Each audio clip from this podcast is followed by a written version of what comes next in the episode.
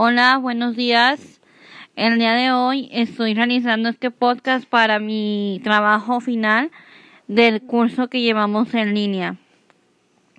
Me presento, soy una maestra Katia Guadalupe López Rodríguez. Estoy trabajando en un grupo de segundo grado en la Escuela Primaria México, en el municipio de García Nuevo León. La escuela es de organización completa en un turno vespertino. Cuenta con aproximadamente 390 alumnos.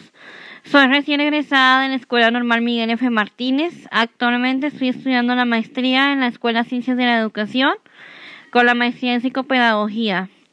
Las razones por las que ingresé a la docencia fueron las ganas de servir a alguien más, el pararme frente al grupo y poner mi granito de arena para formar alumnos de bien.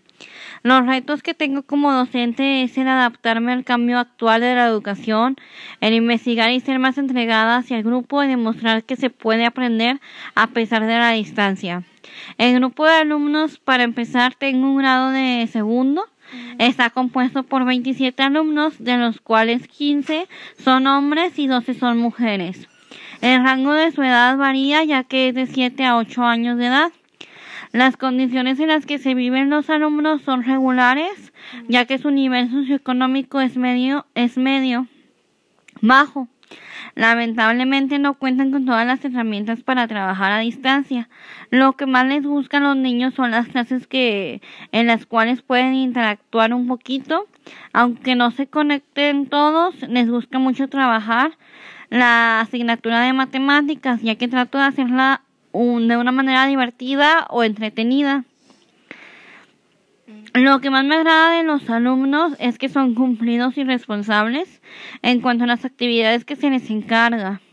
Lo que menos me agrada es que no tienen la oportunidad de conectarse en una videollamada, en una plataforma, ya sea Zoom o Google Meet. Eh, los alumnos que he tenido menos relación, pues son los alumnos que no he tenido contacto con ellos o que sus papás tienen alguna dificultad para comunicarse conmigo, que vienen siendo Lucas, Iker Alexander, David y Rubí. Eh, ellos tienen diferentes situaciones que están viviendo con su familia desde que entró el virus del COVID a sus casas, en donde se enfermaron todos como algunos problemas familiares en, donde los papás estaban separados o inclusive eh, fallecieron eh, familiares por causa de, del, COVID. Lo que más me gustaría conocer de mis alumnos es, es saber cómo se sienten, qué piensan y el cómo ellos van, están avanzando hasta el momento. Mi principal reto para conocer a los alumnos es en organizarme como maestra para poder hacer videollamadas de forma individual, ya que solo se pueden conectar a WhatsApp. Entonces es mi medio para contactarme con ellos individualmente. En adaptarse a la tecnología tanto ellos como yo y así seguir buscando estrategias para los aprendizajes de los alumnos.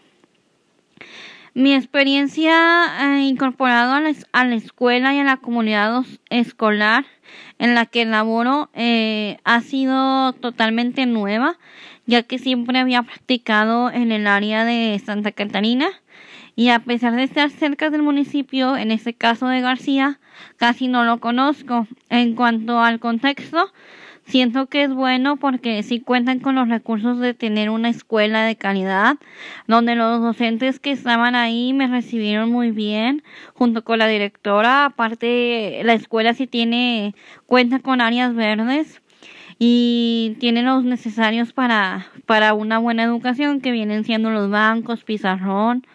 Entonces, sí cuentan con un, con un ambiente favorable.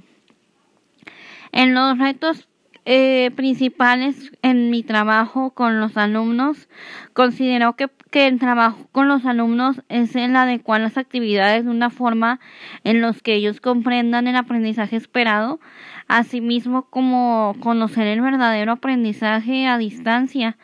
Y en cuanto a los padres de familia, sí se me complica un poco el conectarme por alguna plataforma, como ya lo mencioné, porque pues ellos, a ellos les consumen muchos datos y no cuentan con, con el internet. En cuanto a los padres de familia, eh, los padres de familia, la mayoría brinda el apoyo con sus hijos. La mayoría está pendiente de, de, de, sus hijos. Entonces, en, en esa cuestión no, se me ha dificultado porque pues sí tengo respuestas favorables de más de la mayoría del grupo.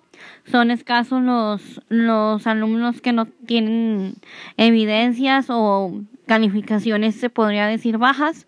Entonces, yo creo que para tener un buen contacto con los padres de familia debemos de tener una buena organización de docente para saber qué es lo que queremos informarle al, al padre de familia, ya que de ahí parte para motivar a los alumnos desde casa.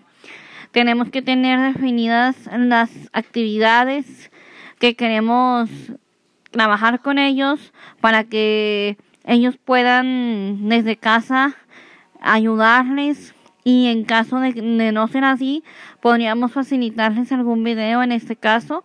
Yo yo cada que encargo una actividad me comprometo a subir un video a Facebook eh, o lo mando por WhatsApp para que sea de gran ayuda para ellos